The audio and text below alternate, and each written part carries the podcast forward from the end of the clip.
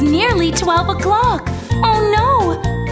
One of her glass shoes falls off.